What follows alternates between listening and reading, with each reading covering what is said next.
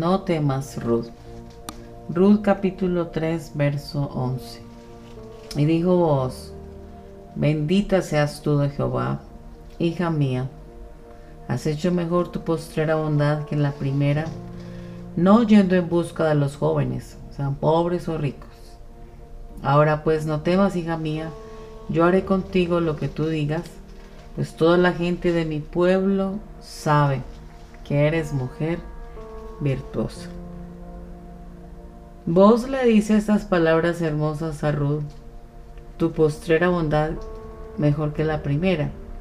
La primera bondad fue el de acompañar a Noemí su suegra en los momentos tristes de soledad y angustia, de escasez, de dolor. Y la segunda bondad fue que ella se fue a buscar un pariente cercano que no era joven. Miramos que Ruth era llena de coraje, de fuerza, llena de virtud, y eso la convierte en una gran heroína. Ruth capítulo 1 nos narra de la historia de Noemí, su esposo Elimelech, Malón y Kelión, sus hijos, sus dos hijos. Esta familia se fue a vivir a Moab. Viviendo en Belén, como había tanta escasez, se cambiaron de ciudad.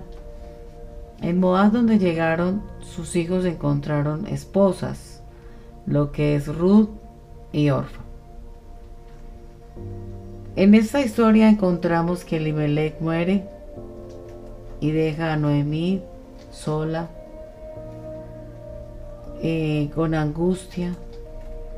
Y aproximadamente en 10 años mueren sus hijos, Malón y Kelión. Y ya quedan tres mujeres solas, Orfa, Ruth y Noemí.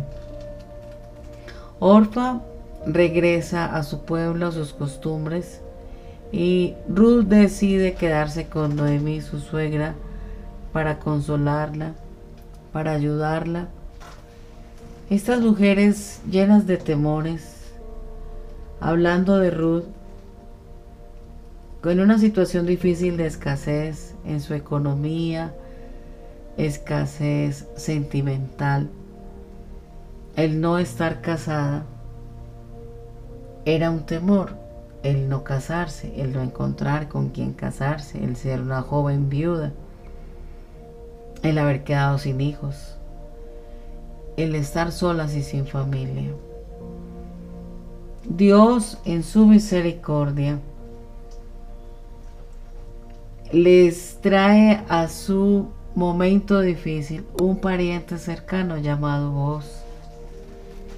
Ese hombre redimió a Ruth y cambió la vida de ellas. De esos temores se cambiaron en alegría y en bienestar, en bendiciones espirituales, emocionales, familiares, porque hicieron una, conformaron una familia donde Dios les regaló hijos. Noemí pudo ser una abuela, Ruth una madre, una esposa, llena de las bendiciones de Dios. Estas palabras hermosas cuando vos le dice, ahora pues no temas, hija mía. La vio como si fuera su hija. La amó, la cuidó, la ayudó. Quizás nosotros podemos pasar momentos de soledad, de angustia, de escasez económica, sentimental, emocional.